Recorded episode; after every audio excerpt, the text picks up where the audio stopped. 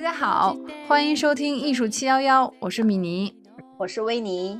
我是月月。在今天节目开始之前呢，我们首先要宣布一件小事，那就是我们开通了七幺幺的微博和小红书的账号，账号名称呢都是艺术七幺幺，直接搜索就可以。那我们在这两个平台上呢，不仅会分享我们的节目，也会分享一些展览资讯、艺术信息，还有一些我们在清华园里的生活。那请大家多多关注，也希望通过不同的平台呢，和大家有更多的交流。大家可以通过这两个平台来和我们一起互动沟通，欢迎大家的关注，大家要关注起来，点赞、收藏、三连。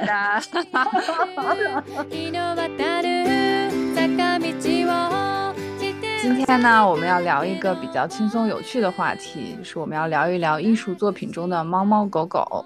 啊，想到这个选题呢，可能也是比较个人的原因吧，就是因为我今年呃，我们课都不是特别多，在家里的时间就比较多了一点，而且疫情嘛，也不是特别能往学校去，所以在家的时候跟宠物相处的时间就变得很多，然后就突然会想到这个选题，然后因为跟宠物在一起的时候就很放松嘛，因为我也知道，因为疫情的原因，月月也有好久没有回北京了吧，就隔隔离在家，就是我几乎。两个多月都在和我家两只猫在一起，就是我感觉我我的伙伴已经变成了我生活的一部分。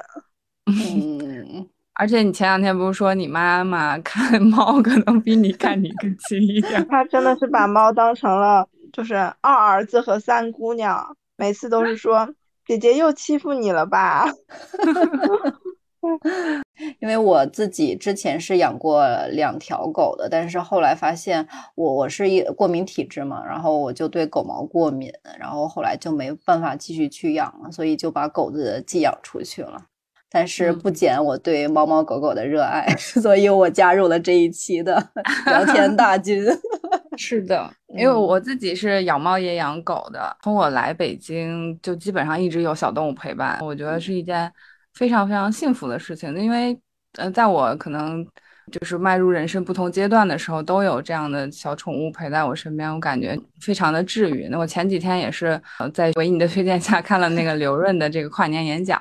啊，它里边就提到说，呃，有一句话说，大环境越是不好，宠物经济就越好。那实际上是因为就是环境越是萧条，人的这种精神压力就越来越大。那我也看到说，疫情给全世界增加了一点六个亿的。抑郁症或者是焦虑症的患者，那这种情况下，其实尤其需要这种宠物的陪伴和治愈。那因此呢，也催生了这种宠物经济的繁荣。嗯，是的，就是我之前在微博的热搜里边 也看到一条，就是说养宠物是可以缓解抑郁症的，而且现在就是老龄化呀、独生子女或者丁克就家庭的这种。呃，出现吧，就客观因素的这种影响，其实宠物也成了我们家庭生活中非常重要的一个部分。我觉得，嗯，是的，而现在好多就是呃云吸猫啊、云撸狗啊，然后也特别多，是不是各种微博号、小红书号，然后 B 站的视频，就都会在上面就是看一些小猫小狗可爱的这些这些视频啊什么的。然后我自己，您是不是也开了自己的直播账号？是的，我还。给自己打广告了哟，可以的，可以的，没问题。对我自己给自己的两个猫开了一个账号，然后会给他们搞一搞直播啊什么的。就是虽然也没有人来看，就一天可能就有两三个人来看。对，甚至在我为数不多的这个云吸猫的这过程中，我居然成了米妮直播间的榜一大哥。嗯，然后但是我自己有时候看着他们的时候，我也感觉很幸福。这种。治愈是就是非常的直接，就是有时候我我其实也容易心情很起伏。嗯，然后就感觉，所以就很自然而然，我们就引到了这个话题。所以我们也来聊一聊，说艺术名作，包括这个艺术史中有哪些猫猫狗狗的故事，是不是也能同样呢，给我们带来这些幸福啊、治愈的感觉？今天这一期主要是从三个部分去讲它们和艺术之间的关系。第一个部分呢，就是猫猫狗狗如何成为宠物，而且在成为宠物的过过程中，他们在这些著名的艺术作品里边都有哪些体现？第二个。部分呢，我们会讲到，就是很多艺术大师非常喜爱宠物，而且也会把自己的宠物画到自己的画里，所以我们会聊一聊宠物在这些艺术大师的作品中有哪些体现。嗯，那第三个部分呢，就到了当代艺术中，因为我们也可以发现，其实有很多作品中现在是会出现这种猫猫狗狗的这种描绘的，而且他们已经从古典艺术中的陪衬或者配角的身份，呃，逐渐成有了这种主角光环，甚至是从这些萌宠的艺术形象中衍生出了各种 IP 和衍生品。所以，我们今天就从这三个部分和大家聊一下猫猫狗狗。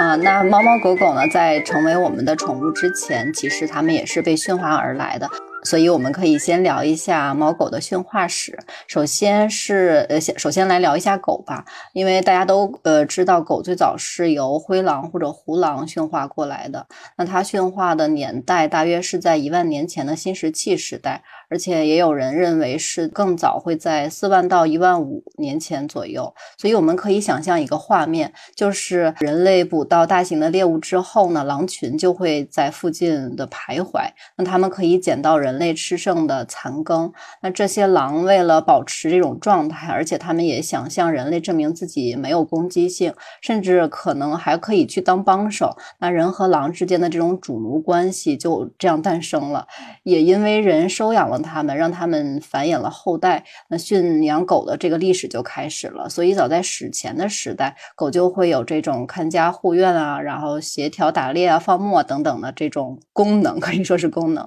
和狗相比，猫驯化的时间就会相对晚一些。那也有学者估计，猫开始被人类驯化大约是在一万年前。呃，也有人会认为是在四千年以前。那我们最早呢，就可以从这个古埃及文化中，或者是古埃及的艺术里边，发现猫猫狗狗的形象。埃及人真的很爱猫，也很爱狗，但是可能他们爱猫会更出名一点。有人说，埃及人是历史上最早的猫奴，更可以称他们为吸猫的鼻祖。那埃及人有多喜欢猫呢？埃及人看猫不像我们今天将猫当做简单的家养宠物，看猫更像是一种伴侣，甚至是把猫的安全置于自己的安全之上。嗯，在埃及，如果故意杀害猫是会被判死刑的。房子着火的时候，人们首先关心拯救的是猫，然后才会想着把火扑灭。如果当时有猫跑到火里边烧死了，埃及人要举行盛大的哀悼仪式。那普通家庭中呢，如果有一只猫自然死去的话，这一家人都要把眉毛都剃掉，以此来表示哀悼嘛。然后他们一直要哀悼到直到他们的眉毛重新长出来。然后。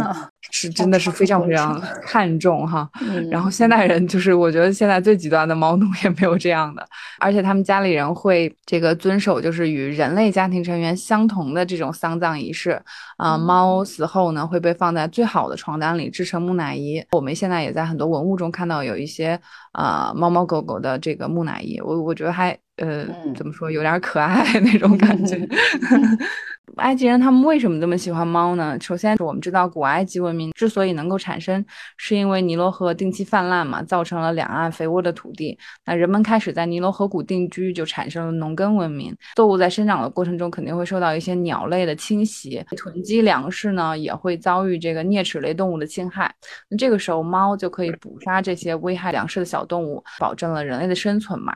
而且，至少从第一王朝开始，猫就会因为杀死毒蛇。保护法老而受到称赞，嗯，所以猫就可以又可以保护人的安全。由此可见，啊，猫对埃及人的生活真是非常非常重要。那继而呢，在这个历史中就自然而然地演化出了对猫的崇拜。那他们把猫奉为巴斯台特神，那也也有翻译成叫贝斯特神。这是因为猫的一些生活习惯和生理特征，比如说夜里边出来就是它夜行啊，然后还有这种多产以及捕鼠，它保证粮食丰收嘛，正好和贝斯特女神的这种职责相符合，也就自然而然地把。二者联系到了一起，它象征着多产，守护着家庭。有时候它是这个猫手的人人生的形象，我们在一些壁画呀，然后里边也经常看到。那有时候它又是完全就是一只母猫的形象。那这一点我们在更多的埃及的雕雕刻里就能看到。大英博物馆里最有名的一件雕像就是盖尔安德森猫，这个我觉得应该很多人都知道，它是一件古埃及青铜猫坐像。它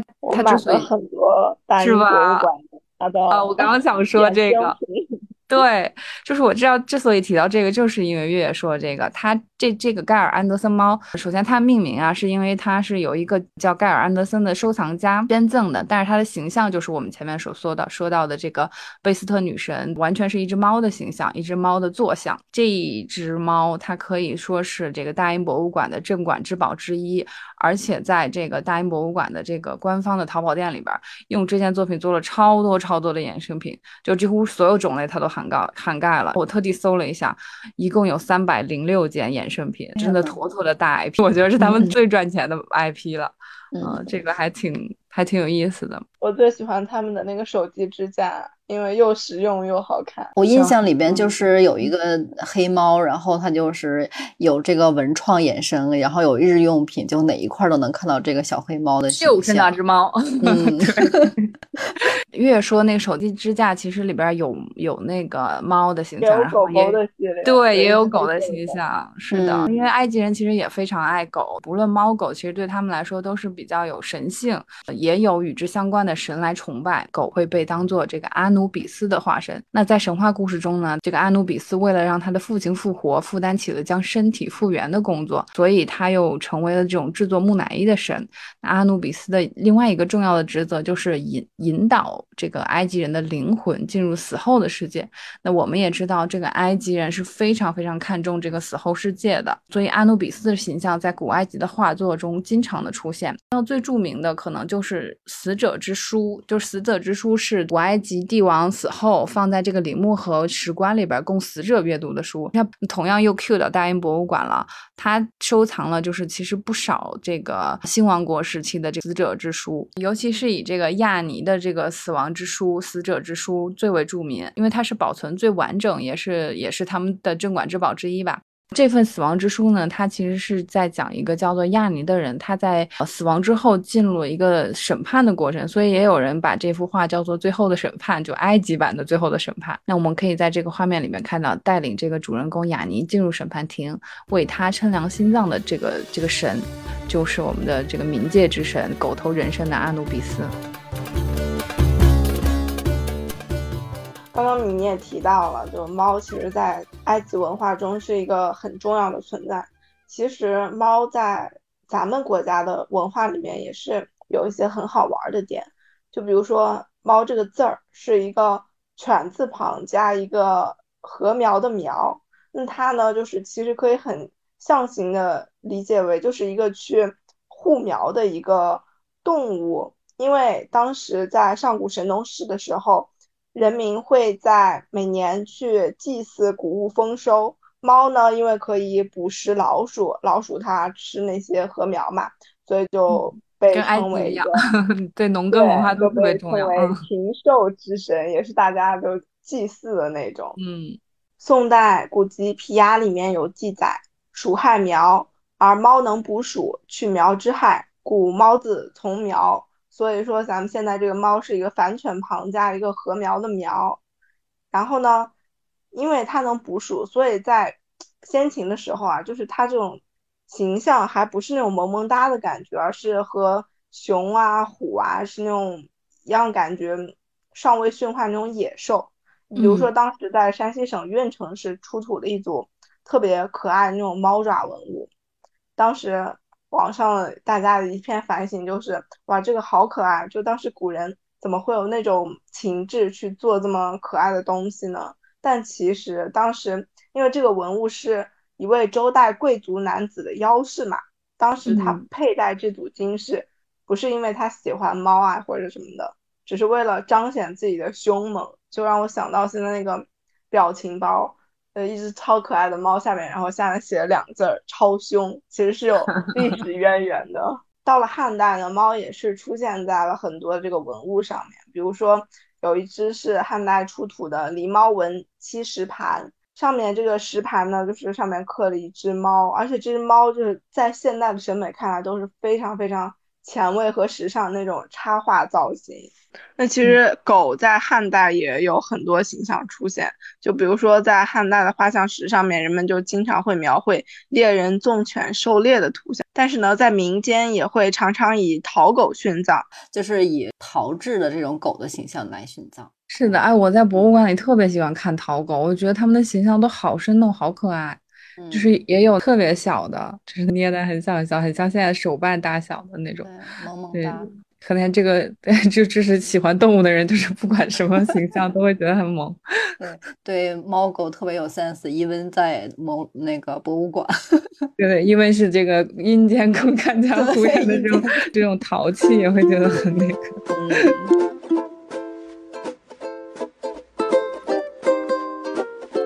其实，在欧洲，狩猎场景的绘画在中世纪和文艺复兴时期也开始流行起来了。那比如说，在十五世纪，许多权贵富豪就请画家描绘自己狩猎的场景，也在肖像画中让自己钟爱的猎犬出现在他们的膝下或者是脚下。呃，男性贵族用带有猎狗的肖像画来彰显自己的权威。而女性呢，如果是和狗狗在一起的话，多是以这种宠物犬的形象来描绘的。那当然，就是猫狗在古典绘画中也会有这个象征和隐喻的作用。比如阿尔诺芬尼夫妇像，阿尔诺芬尼夫妇像是尼德兰画派代表画家扬凡艾克的作品。扬凡艾克他是尼德兰文艺复兴美术的奠基者，那当然这个作品呢，在整个的艺术史中也扮演着非常重要的一个角色。而且后来随着这个图像学、符号学的建立，有很多不同的学者对这幅作品的分析和解读，也使这件作品更具有神秘性。那选这件作品来聊，也是因为画面中下方出现的狗非常契合我们这一期的主题。那我先来介绍一下这幅作品吧。这个画面中的男性呢，就是阿尔诺芬尼本人。那这个女性呢，就是他的妻子特伦塔。他们生活在布鲁日，当时的布鲁日呢是国际贸易的中心，来自世界各地的人呢都会到此致富，也包括来自意大利的阿尔诺芬尼家族。画中他们二人的这个服饰和家具的布置都属于当时的奢侈品。第一种普遍的解读呢，就是说这幅作品是他们结婚。当天，杨凡艾克作为他们的朋友，为他们画的一幅婚纱照，呃，结婚照。那呃，而且画家是把他自己也画在作品中的，就是我们可以通过画中的一个镜子，然后把它放大之后呢，可以看到映射在镜子中房间的一个整体布置。从中呢，你会看到一个穿着蓝色衣服的人，那这个人就是画家本人，而且在镜子上面呢写着一句拉丁文，意思是扬凡艾克在此。我们可以从画中看到男方的手心向上托着妻子的手，呃，表示的是要养活妻。妻子，而妻子的手心也是朝向上方的，那他也是要表示一个意思，就是就是说要永远忠于丈夫。那在这个妻子的脚边的这条狗狗呢，自然而然的认为它象征着妻子对家庭和对丈夫的忠诚和忠贞。但是，一些学者后来也发现了其他的线索，来去论证这件作品可能也是为了悼念亡妻所画的。比如说，像男方捧起女方的这个手势，就仿佛他随时会从。从男子的这个手中溜走，而且画中的这个镜子嘛，它镜子的周围刻画着特别小的十幅这个耶稣受难的图，靠妻子这一边的图画描绘的都是基督之死的场景。另外就是他们头顶上的这个吊灯，男方这边的蜡烛是点燃的，但是妻子这一边的蜡烛是熄灭的一个状态。而妻子脚边的这条狗，那就有另外的寓意了。就当时的狗也常常会被安放在墓中妇女像的脚边，就会寓意说狗会陪伴女性进入来世。就虽然说有不同的解读，但我觉得在没有确切文字记录情况下，艺术品鉴它本身也是一个见仁见智的事情。所以不同的解读和梳理，也是回看历史有趣的一个地方。但是猫在中世纪的的地位就没有狗那么高了。像在中世纪时期，猫是被视为不祥之物，猫的这个形象在这一时期的绘画艺术品中更是寥寥无几。尤其到了中世纪的末期，据一些这个文文献记载，在这一时期，黑猫。成为了一种恶魔的象征，而且被人类用非常残忍的手段去迫害。当时黑猫因为在中世纪其实是一个灾难的象征，但是黑猫在中国的古代历史里就是被称为玄猫。玄猫其实是，呃，非常有祝福意义的一一种猫，说把玄猫置于家之南会招财进宝。这个当时也是我为什么会选择去养一只黑猫的原因，因为我当时我姥姥不同意我养黑猫，就觉得它很瘆人，但是养了之后呢，就突然发现冥冥之中还是有一点点幸运的事儿发生。一说到黑猫，我就突然想到小时候看那个动画片叫《美少女战士》，对那个露娜 对，就里边每次跟水冰月在一块儿的那个黑猫，它就很可爱。像猫在中国画里呢，它是出现于隋唐，但是鼎盛于宋。就是唐朝，它这个名画录里面有记载，卢变善画猫儿。但它只是文字记载，还没有流传画作。但真正出现这个有猫的画呢，还是在宋代。就比如说比较熟悉的宋代的阴系图里面就会有猫的存在，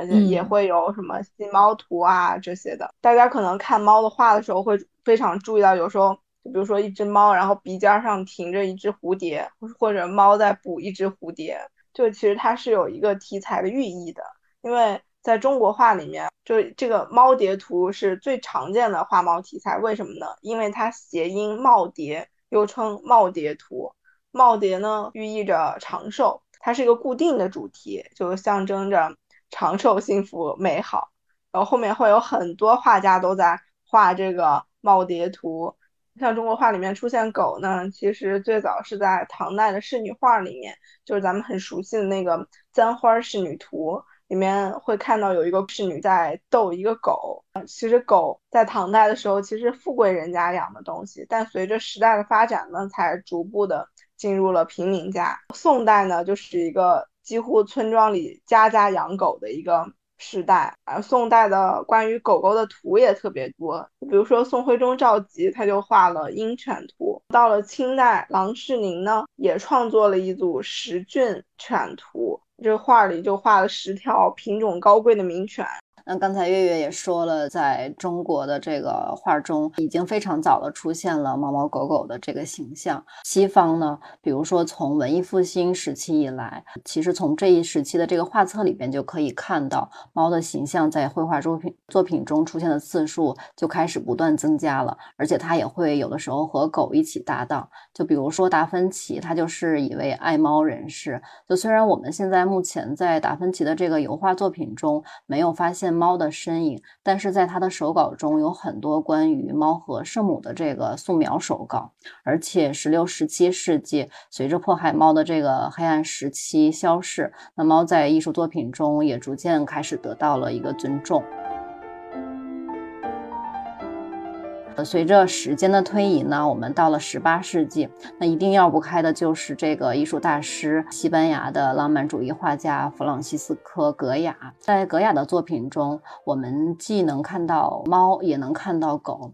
首先说一幅他的作品，叫做《唐素尼加》。这幅作品的名字特别的长，因为他的这个作品的名字就是一个小男孩的全名。这个作品呢，画的是一个大约三四岁的小男孩的一个全身肖像画。这个小男孩手里握着一根线，而这根线呢，绑着一只喜鹊。那在这个画画面的左边趴着三只猫，他们对眼前的这只喜鹊虎视眈眈，有种随时会要袭击它的这种。冲冲动，而且有一只躲在黑暗处的一只猫，呃，格雅只画了这个猫的两只眼睛，所以从整个的这个构图来看的话，就更会放大了这个猫的威胁性。一位评论家就说：“说这个男孩被困在他无法理解的精神层次中，并且他对宫廷和阴谋一无所知，就像他身后的猫渴望他的宠物鸟一样。”那另外一幅呢，就是格雅画的一个狗。那这个作品呢，就叫做狗，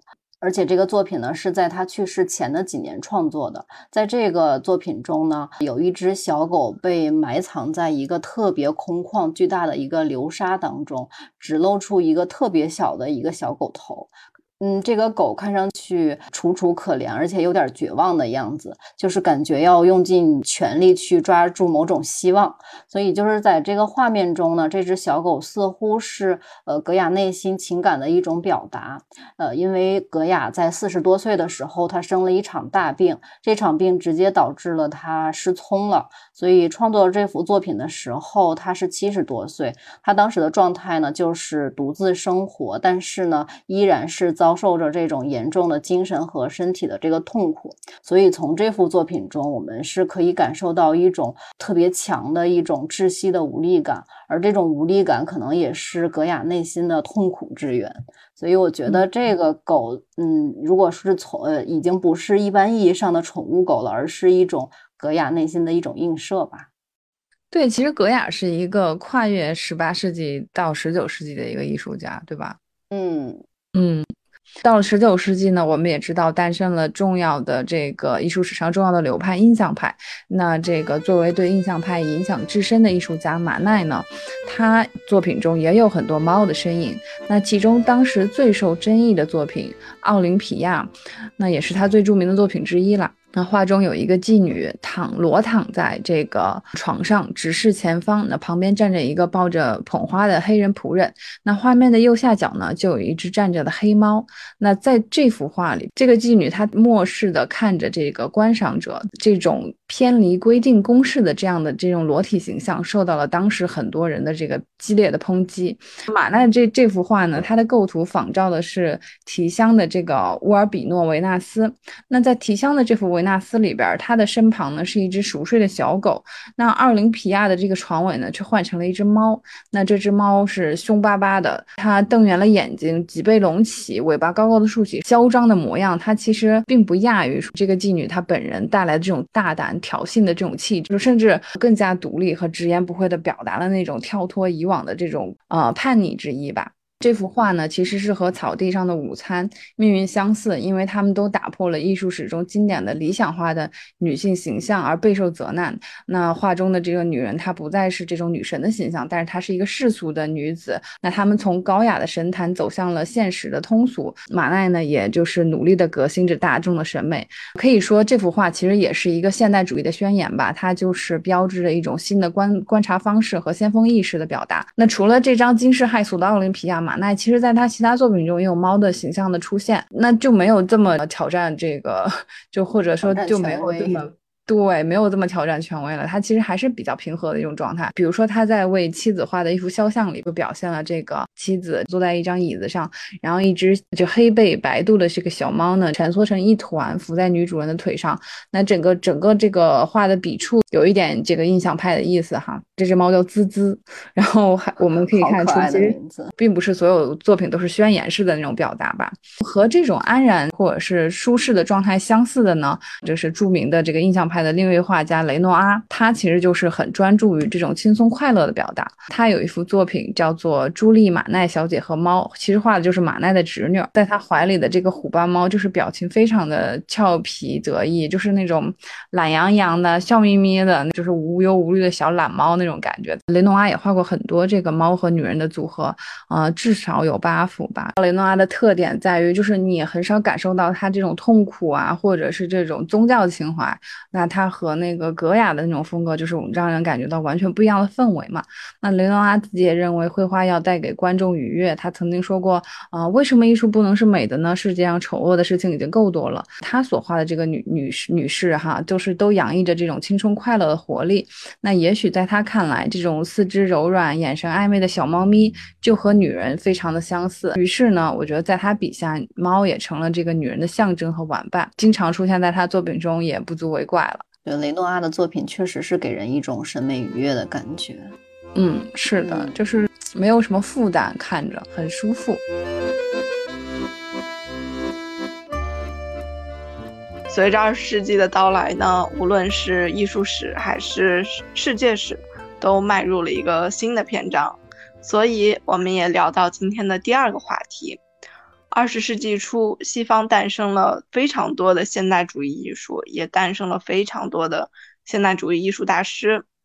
那这些大师呢，创作不仅是对艺术的形式进行了各种各样的探索，也开始逐渐融入了更多的个人感情。很多艺术大师喜欢养宠物，更喜欢把宠物搬到自己的画里。这部分呢，我们就来聊一聊艺术大师和他们的宠物。其实我第一个想到的就是马蒂斯。当时备考考研的时候，就是呃，反正开小差在公众号上看到的，我当时就被那个他和那个猫猫的照片吸引了。那个猫真的好可爱，因为那个时候就他也留下了很多照片嘛。然后他晚年的时候深受这个病痛的折磨，只能卧床和坐轮椅了。就在最后的时光里，这个小猫就成为了他非常好的这种非常重要的一个陪伴吧。他有三只特别可爱的小猫咪，就是玛丽斯管它们叫，哎呦，这个名字也很难译成中文，我感觉米努喜、库喜和小跳蚤。小跳蚤太逗了。哎，我觉得就是有的时候，比如说大家给宠物不知道起什么名字的时候，可以借鉴一下艺术大师他们宠物的这个名字。就比如刚才的滋滋，我就觉得很可爱。是的，嗯，哎，这是一个思路哈。嗯。哎，我还想到提提到宠物起名这个，我就微博上还有过一个，就是给呃中国宠物姓名，就是排行榜，就是那种大家都用的什么，我们家猫不是小名叫豆豆嘛，然后就排行第五，就是中国最普遍，如同张王李赵是吗？是的，排第一的排第一的叫咪咪，我家我家大儿子就叫咪咪，果然是中国排行。对，那个一直排到好好多呢，前三十好像，猫咪起名大全。嗯，我还讲回马蒂斯。嗯，好。嗯，那个时候就是。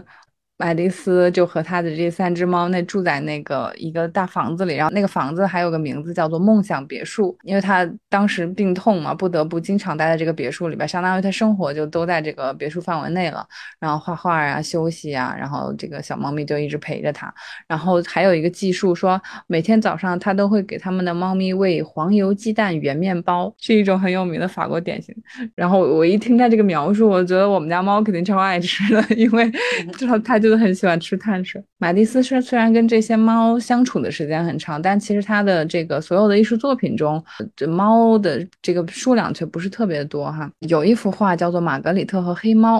画的这个小姑娘呢，就是他的女儿玛格丽特，非常具有马蒂斯这种作品的代表性哈，脸上有一抹绿色。玛格丽特手里抱着一只小猫，这只猫呢，它没有任何的眼睛啊、胡须啊或者表情细节的描述，但是它那个圆润流畅的轮廓呢，就和那个色块，我们一看一只很幸福、姿态很这个惬意的这样的一只小猫。那这种简化的这种形象啊，然后也非常传神的表达，其实就是马蒂斯他艺术里最为人称道，也是最有魅力的地方。在他这个跟三只小猫相伴最后的日子里呢，他的这个身体状况也是每况愈下嘛，已经不允许他长时间的站立画画了，所以他只能靠在床上，用木棍绑着长长的炭条在墙上画。或者是用剪纸来做拼贴的图画，剪纸作品也是成为他的这种呃标志性的符号。那这个时候，马蒂斯还为他的猫咪朋友留下了一张剪纸作品。到了后期，这种用直接用剪纸这种特别简练的线条来表现和抒发他的内心情感。他虽然拿不起画笔了，但是他从来没有停止过艺术的创作。那在这个过程中呢，猫不仅陪伴了他，也进入他这个剪纸创作之中。提到马蒂斯呢，绕不开的一定是毕加索。就是虽然说毕加索比马蒂斯年轻，但是他们当时也是相互仰慕。但是后来。呃，成为了括号里的竞争对手啊。毕加索呢，他大家都知道他是呃现代西方艺术史上非常具有影响力的一位画家。那在毕加索九十二年的这个生命中，其实是创作了非常多的伟大作品的，而且他的产量那么丰厚，在他的这个画中呢，也出现了不少猫猫狗狗的身影。呃，毕加索同样也是一个爱猫爱狗之人，可以说是猫狗双全。先说他养的狗吧，在他呃中老年时期呢，他养了一只宠物狗叫兰普，它是一只德国腊肠犬。这个兰普呢，它原本是摄影师大卫邓肯的宠物狗，但是兰普在初次见到毕加索的时候呢，就投入到这个毕加索的怀中，不 愿意离开。对，而且邓肯当时就看到说这条狗和毕加索这么亲近，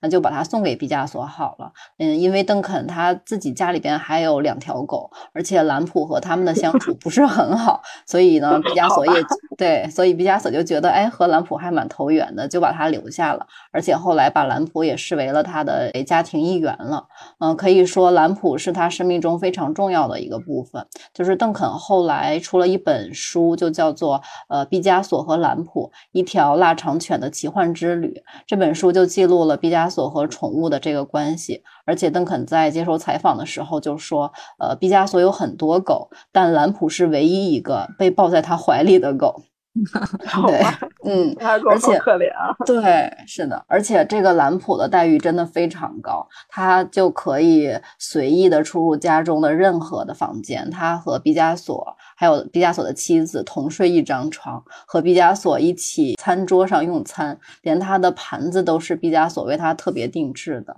就是这条腊肠犬和毕加索一起，大概度过了十六年的岁月吧。外出的时候，兰普就总是走在毕加索的前面，呃，就如同他们外出时候一样。兰普就先走了，兰普先去世了。嗯，在兰普去世没多久，然后一代大师毕加索也随之陨落了。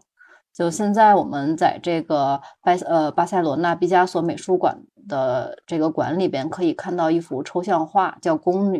这个宫女中就有兰普的身影。这个画里边，其实其他人物都是用这个抽象或者变形的这种呃艺术手法去代替，但是兰普画的是非常清晰的，我们是可以一眼就能看看得到的。那毕加索其实他也是非常喜欢猫的，在他的很多留存下来的黑白照片里边，都会有他和猫的合照的这个身影。在呃一九三五年到一九四五年这十年的战争期间，毕加索就创作了非常多与猫有关的画作。呃，比如呃吃鸟的猫这幅作品，他就把猫比作比较阴暗邪恶的一面，来去隐喻当时的政治形势。但是他在绘画他的情人和妻子的画中呢，也会有猫的出现，而这呃这些画作中的猫呢，更多的就是用来表达一些人物的性格。我们都知道毕加索是比较多情的一个男人啊，情人妻子都还渣男，对，情人妻子一大堆。一九四一年的时候，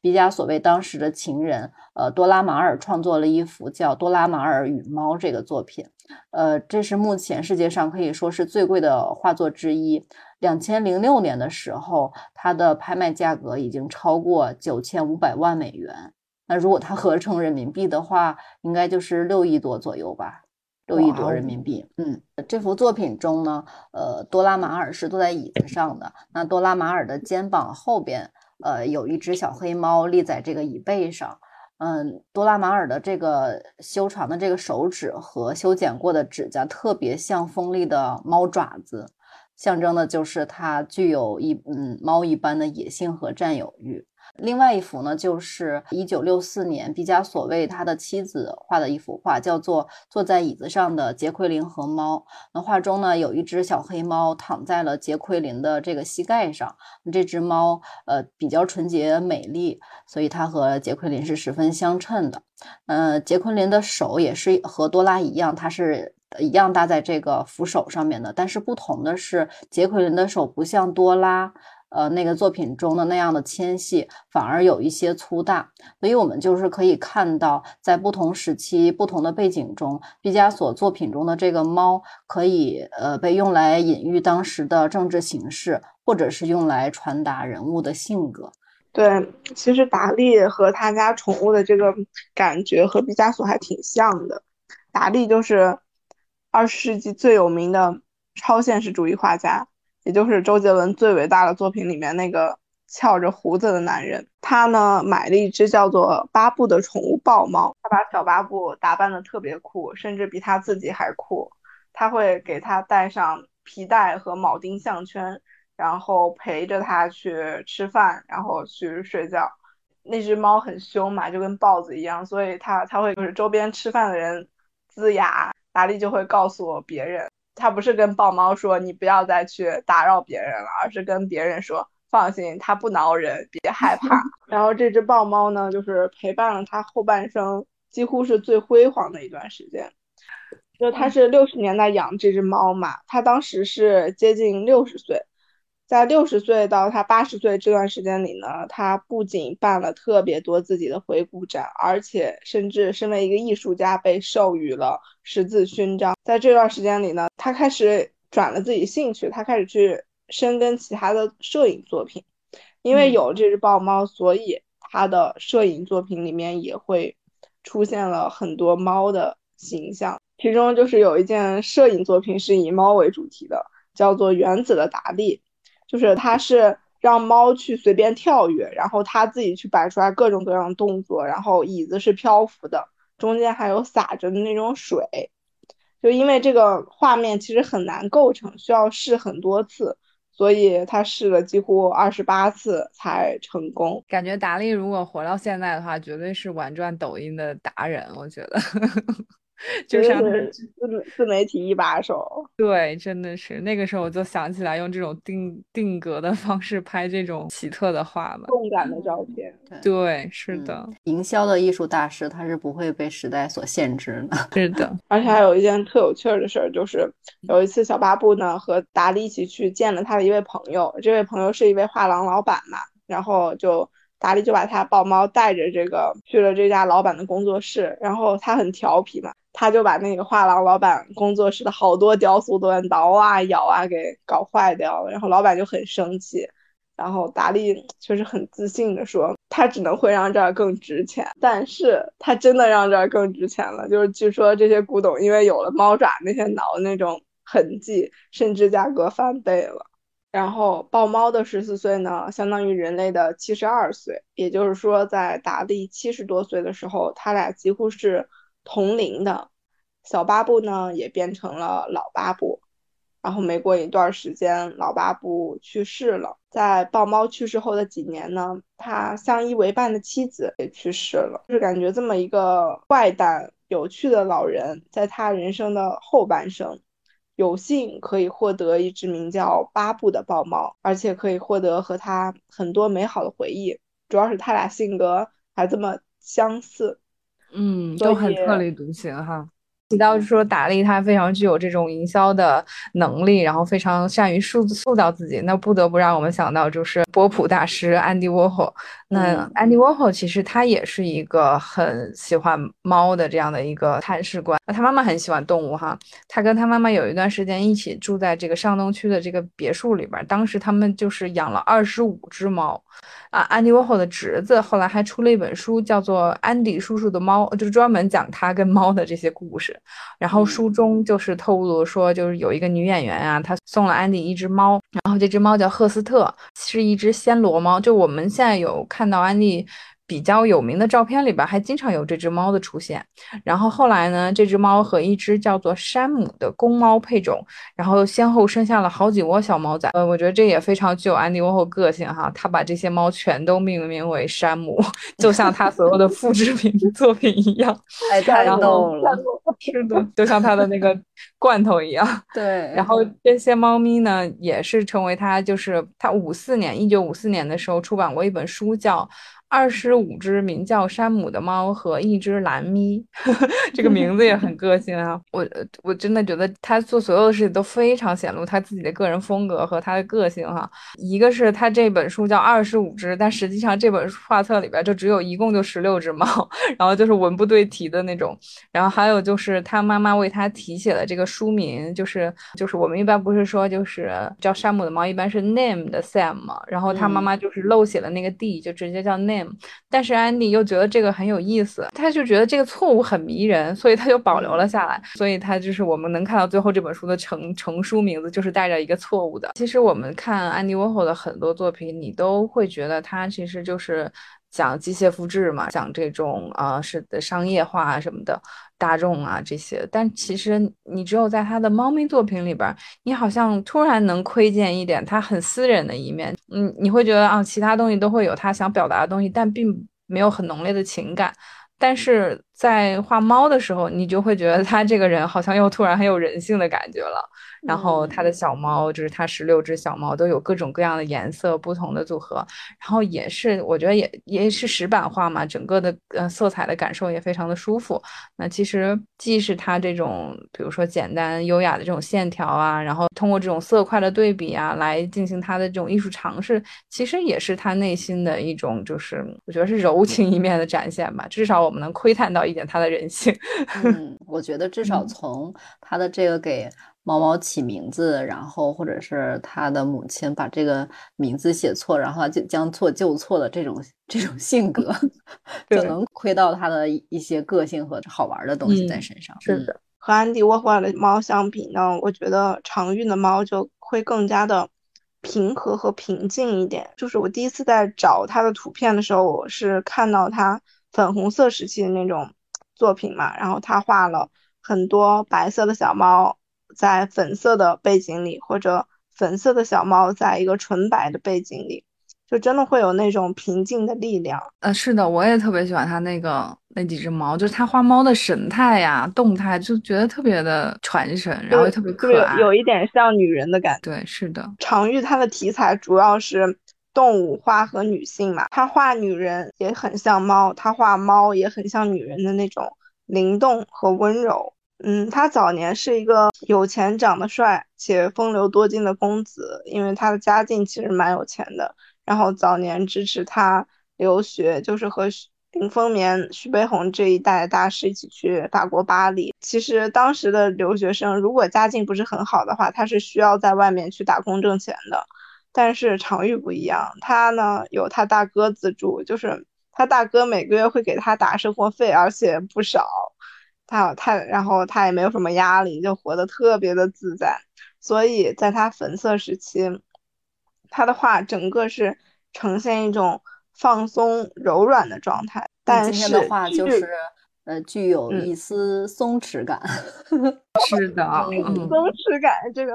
嗯，因为他过于的挥霍过度，所以到他中晚年的时候没钱了，所以他日子过得其实有一点苦巴巴的感觉。他的作品呢，也是逐渐从那种。粉色时期过渡到了一个黑色时期，就画风啊、颜色都会比较阴郁的那种感觉。但是即使在这个时候，他的画作里面仍然会出现猫，只不过猫的动作从之前那些游戏啊、舒展啊，变成了匍匐和仰望的感觉。但即使是这样，依旧有一些柔软的特性在这些黑暗的色调里面兜转。就是感觉常玉，不管是在他处境好的时候，还是处境不好的时候，都会心里有那种一丝丝的柔软在里面。就感觉这个这种柔软的感觉，这种女性的感觉，让我联想到了《红楼梦》里的贾宝玉。常玉他去世的时候，他的胸前摆着唯一一本书就是《红楼梦》。他其实和。贾宝玉一样，都是在温柔的富贵乡和红尘脂粉堆里，在人间游历了一遭，浮生若梦，万境归空的感觉。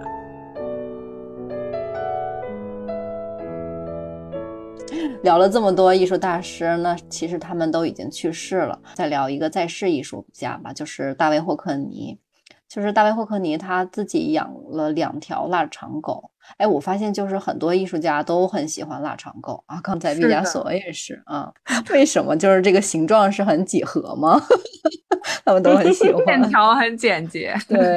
对，嗯嗯，这两条狗他们是经常陪着霍克尼去创作的，霍克尼也会给自己的狗穿上呃格子印花的衣服，为的是让他们和家居装饰品搭配起来。霍克尼，呃，就是很喜欢他们，而且画了他们不少的画像。所以在九八年的时候，霍克尼把自己的小狗绘画，呃，集集结成了一个画册，出版了一本书，叫做《大卫霍克尼的小狗时光》。这些作品里边包括油画、版画，还有速写。而且霍克尼还用画笔把自己的狗画在了自己的爱车上，就可以看到霍克尼也是对狗狗们宠爱有加。但刚刚我们聊的艺术家，除可能除了大卫霍克尼啊，都比较集中活跃在二十世纪。那么二十世纪末以来，艺术市场呢越来越繁荣。那随着这个时代的发展，艺术品的商业属性呢也越来越突出，艺术和商业的边界似乎也越来越模糊。那在当代艺术、当代生活中，猫狗的形象也有非常多的应用和延展。那第三部分呢，我们就来聊一聊这个话题。好呀。好的，首先呢，我们可能第一个想到，让我自己第一个想到的就是当代的，就是以对以动物形象，对他那只狗真的卖的好贵啊！一四年的时候卖了三点八个亿，而且这个狗呢，我觉得它的神奇之处就是在于，它是一个气球狗，但是它是用特别坚硬的材料不锈钢制作的。为什么他会选择气球来做这个狗的形状呢？就是据杰夫昆斯自己的说法，说是气球作为载体，因为它是周边特别常见的一种材料。之所以选用狗狗这个造型，是想让这件作品变成一件非常乐观的作品。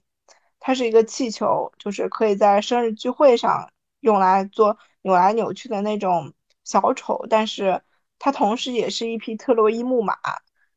就是它里面可能是空的，你只能看到外面那种呃反光的亮晶晶的那种不锈钢的材质，但是你不能知道它里面有什么东西。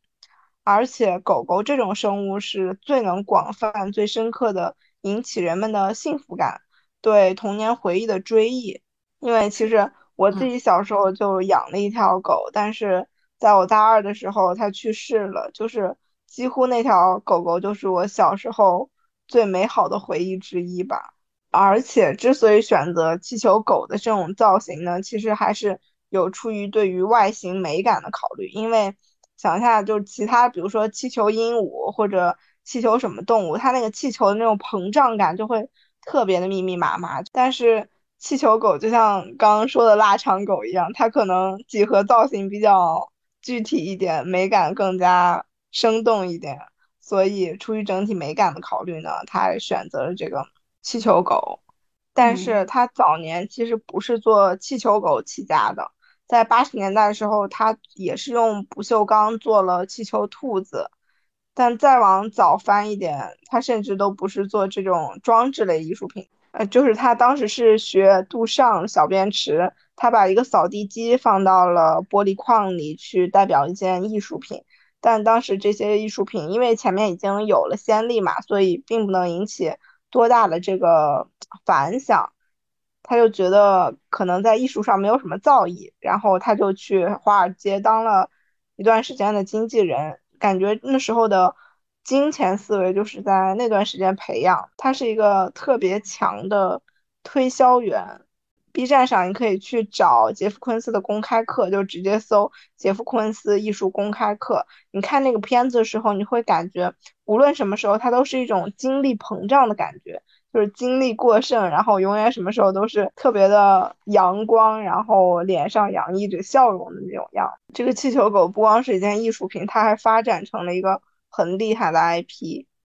对，我觉得我们这一趴可能更多是说，呃，艺术家用狗狗或者是猫的这个形象来去进行一个艺术创作，他自己真的有没有养宠物，可能是。比较次要的，可能这一部分就是对以形象来去运作他的这个艺术创作啊。是的，就像那个校尉刚才说的，其实他之所以选择狗，也是因为要是可能宠物的形象，它在任何的这个国家，它都是一个更容易接受的这样的一个形象，或者是更容易讨喜的这样的一个形象。嗯。不过，就是聊到杰夫·昆斯，就让我想到奈良美智，他也做过一个狗的形象，然后形成的一个雕塑。那奈良美智他是日本比较有名的当代艺术家，呃，他自己他的狗叫做呃青森犬，因为他呃奈良美智的家乡是在日本的青森县。所以它的这只狗就叫做青森犬，而且这个青森犬呢，也多次以绘画呀、雕塑啊等等的这种形式，在奈良美智的艺术中出现。呃，就是在九九年的时候，呃，奈良美智出了一本画册，叫《孤单的小狗》。这个绘本的主主角就是白色的青森犬。嗯，奈良美智就会用这个小狗的口吻，讲述了一个狗和女小女孩之间的友谊。因为奈良美智一直是在探讨，呃，比如说孤单啊、信任啊这些，就是呃心理问题。所以这个绘本也侧面的反映了奈良美智曾经。呃，孤单，但是又现在又不再变得那么孤单的一个故事，也可以说是一个他内心的一个映射吧。嗯，所以这这本书它也是提醒成年人从孩子的这个角度去看待世界到底是什么。所以我觉得这个嗯画册呃它是不受年龄限制的。我自己在找资料的时候发现这本书真的还蛮可爱的，我打算之后嗯想把它收藏起来。那这个青森犬创作之后，呃，奈良美智也在他的家乡青森县的美术馆创作了一件特别大的一个青森犬的大型雕塑。呃，这个白色的青森犬呢，大概有高八点五米的样子。它是在这个美术馆的室外做展示的。那室外它就会遇到这个雨雪天，所以就是每年春天，呃，等雪化了之后，美术馆就会去清洗这只白狗。所以这个清洗清呃清森犬也成为了美术馆每年开春的一个惯例。呃，而且这个青森犬也是奈良美智的标志性作品。就除了作品中的呃出现，它也会和各种品牌合作推出一些衍生品，就比如 T 恤啊、毛绒玩具啊等等等等的。所以呃，也是让这只治愈系的青森犬走入到了大众的视野和生活当中。因为我聊到我们当代这种就是关于猫的创作、关于狗的创作，那这简直就是。太了去了，就太多了。对，然后我我就想提到两个，我觉得应该是可能大家呃听众朋友们在网上都看到过的，一个是就是一个俄罗斯的艺术家，我们可能都看过那种名画，然后里边的那个会出出现一只胖胖的橘猫，嗯，有印象吗？就是有 印象，太有印象了。嗯，我我我我甚至想不起来在哪儿看到过，但是我肯定不止一次看到过。那这只猫呢？它叫做这个查拉图斯特拉。这一个系列的这个图片呢，是一个俄罗斯艺术家，叫做这个名字也很难读哈，叫斯维特拉娜佩特洛娃的一个姑娘。然后是这样的，就是二零零八年的时候，她的母亲去世了，然后她母亲给她留下了一只两岁左右的这个橘猫。然后就是当时因为她失去亲人嘛，心情非常的悲。痛，所以就是这个只小猫的陪伴呢，也是让它就是在这种失去亲人的这种痛苦和孤独里边，就是得到了一定的这个安慰和治愈。那他他常常觉得，就是这只小猫存在呢，是母亲对自己的爱的一种延续，啊，这种爱不会消失的一种证明。那他的妈妈其实是一位艺术家，那所以这种艺术家的细细菌，我们说可能也遗传了他身上。然后在他朋友的这种提示下呢，他就开始用。这个小猫开始创作，那它的灵感也来自于，嗯，这只小猫胖胖的，然后毛也很蓬松，然后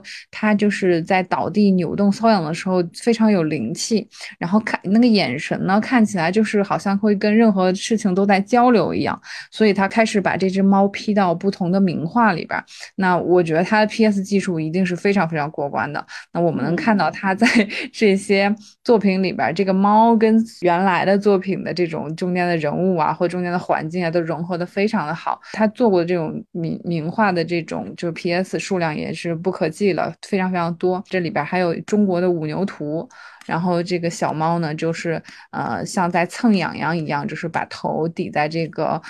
牛的这个脸上，然后就是非常的可爱，可以说是橘猫带你看名画。对对，是，其实它就是都在全世界范围内，我觉得它是对古典艺术或者是对艺术进行了非常好的一个普及。那在这个应该是前两年吧，可能这个艺术家也是将他的作品出版成册，叫做这个肥猫艺术，由一只态度。积极的橘猫改进的著名杰作，但这个我不知道这个翻译是哪里来的哈，查资料是这样的，但是在中国引进之后呢，它更翻译成了更简洁的名称，叫做《肥猫艺术课》。我我看到过这本书，就是在豆瓣上面我找到过这本书。是的，是的，它其实就是就是非常，我觉得这是一个真的是呃艺术科普非常非常好的一个例子。它其实就是通过这个憨态可掬的猫，因为它很容易就吸引你，拉近你的那个距离嘛。你会觉得啊，艺术作品它其实没有那么难认，或者是没有那么高深，它其实会很容易的以以这种视觉的形象留在你的记忆里边。然后同时呢，这本书里边就以这个小猫的口吻进行叙述，然后把这些名画介绍给这些读者。那其实它就是一个，我觉得。非常好的这样的一个简易的这样一个读本，带大家来认识艺术。然后还有一个就是，嗯，这个是 P.S. 的猫。然后还有一个就是日本的一个艺术家，他是呃画了一个猫，他也是，我觉得他他们两个这种行为可能是相似的，但是方法可能不太一样。就是日本这个艺术家叫做山本修，他是把这个很多的这个猫世界名画直接自己。再创作，用这种猫咪的形象直接代替这个主人公。然后，比如说我们最有名的，可能经常看到是就是戴珍珠耳环的喵星人那张画，就是他脸是一只小猫的。这个大家都好像在不同的。这个场合也都看到过。就这个艺术家年纪还蛮大的，他已经快七十岁了，但是他就是还是呃就是非常有童真哈，也是受到他这个孩子的启发，然后就是把这个名画中的人物画成猫，然后也画了非常非常多，就可能有画了就有六百多幅这样的作品了。同时，他也不仅仅是就是简单的替画成猫，可能还会根据这个人物的特点、形态、神情画上不同种类的猫，然后还原度也蛮高的。我我看到比较有意思的是，他去年在上海办了展，然后叫做 Cat Art，呃，猫美术馆嘛，办的这个展里边，呃，还特地弄了一个给猫的一个展厅，就是呃，那个猫奴可以带着自己的猫去看这个展，然后还有一个可能是一个小的一样一个展览空间，把猫猫放到里边去看那种微观的名画，然后就太可爱了。是的，就是我觉得他是呃很能体会这种养养宠物人的心态哈，然后给你给你一种不一样的体验，然后你可以 把自己的猫主子带去观展，嗯，这太有这些美育教育，嗯，这个太有卖点了，就是你让你家的猫看过展吗？没有看过来这个展吧？是的，其实其实更多的是这种嗯。我觉得它虽然是一种营销方法，但其实也挺懂这个主人的心理哈。就是我们说宠物经济嘛，现在都是非常热热情的。嗯，呃，提到了就是国外的两个就是关于猫的艺术创作，我突然想到我我们国内也有一个插画师画猫，非常非常可爱。就是当然画呃，当然现在国内画猫的插画师画的好的也非常多哈。那我对他印象比较深刻，是我之前买了一本。呃呃，它叫做呃瓜基拉，就是他被称作天朝第一画猫师，是因为他会把猫猫的形象画到这种中国的这种。呃，古画里边，比如说我之前买过他一本就是《画猫梦堂》的这样一本画册，然后里边他其实查了很多的史料，然后还有古画的资料，他他就是把那个比如说什么那个《虢国夫人游春图》啊，然后还有就是《簪花仕女图》啊这些，他就会把猫也也是一样把猫画进去，但是他的这个我觉得首先他画的非常好，二个是这个猫也非常的可爱。那你说这个我是有印象的，有印象哈，因为他其实也我看了一下才知道，他其实也是。很努力的去，就是说还原，就是唐朝的这个社会风貌啊什么的，就是它它不仅仅是一种融合，我觉得它更想是说把咱们这种传统文化通过一种更容易让受众接受的方式传承下来吧。就是它里边有很多这种古代书画或古代文化的东西在里边，反映这种盛唐时期的这种生活画卷呀什么的。它还出了这个，我看是应该是一九年也出了一个。关于宋朝猫的这样的一个系列，然后同时里边也讲到了市井杂技啊、风俗啊，然后这种呃生活啊什么的。其实这样的形式，我觉得也又同时又让人就是很喜欢、很讨喜，又让人在这个过程中呃更加了解我们的这种传统文化，嗯，还挺好的。嗯，感觉刚才聊了好几本画册啊，就是呃。那我们最后再推荐几本关于宠物的书吧。就除了刚才以上聊的一些画册啊，还有就是艺术家和他们宠物集结成的这个呃绘画画本。呃，那我在最后说三本有关宠物的书吧。一个是艺术家和他们的猫，呃，这本书呢就集结了四十多位比较著名的艺术家，都是讲述了艺术家和他们的猫之间发生的故事。本期我们讲述的一些案例呢，也是可以从这个书里边可以看到的。第二本的名字呢就叫做《猫》，这这本书呢就是探索了一些人类和猫的一个共处关系，而且也是一本关于猫从出现到驯化，再到今天如何成为宠物猫的一个历史书。所以我觉得对猫感兴趣或者是猫奴，完全可以拿下这本书。对，因为书里边会讲到，呃，对于猫在文学呀、艺术中的一个表现。第三本书呢就是叫《这幅画里原来有狗》。呃，这是一本除了关于狗文化的一个通俗读本之外呢，它也展现了很多艺术史中呃狗的一个形象，也可以在艺术名作中了解狗与人类漫长相伴的一些有趣故事。感兴趣的听众可以去了解一下，然后我们也会把书单呃之后放在我们的 show notes 里面。呃，那今天我们从最早以前猫狗进入到艺术作品，聊到艺术大师和爱宠们的故事，再到当代艺术中猫狗形象拥有的这种主角光环，那梳理出了一些猫猫狗狗与艺术结合的故事。其实，呃，疫情这几年，我们的生活以及心理状态多少都会被牵连。所以我觉得，呃，人在这种状态下待久了，心里难免会出现一些负面情绪，这也可能是为什么这两年“治愈”这个词这么火的原因之一吧。呃，但不管怎么样，我想说，呃，幸好还有艺术，幸好还有猫狗为伴，得以让我们有喘息和疗愈的空间。所以今天这一期我们就先聊到这儿吧。最后，希望大家一切安好，拜拜，拜拜。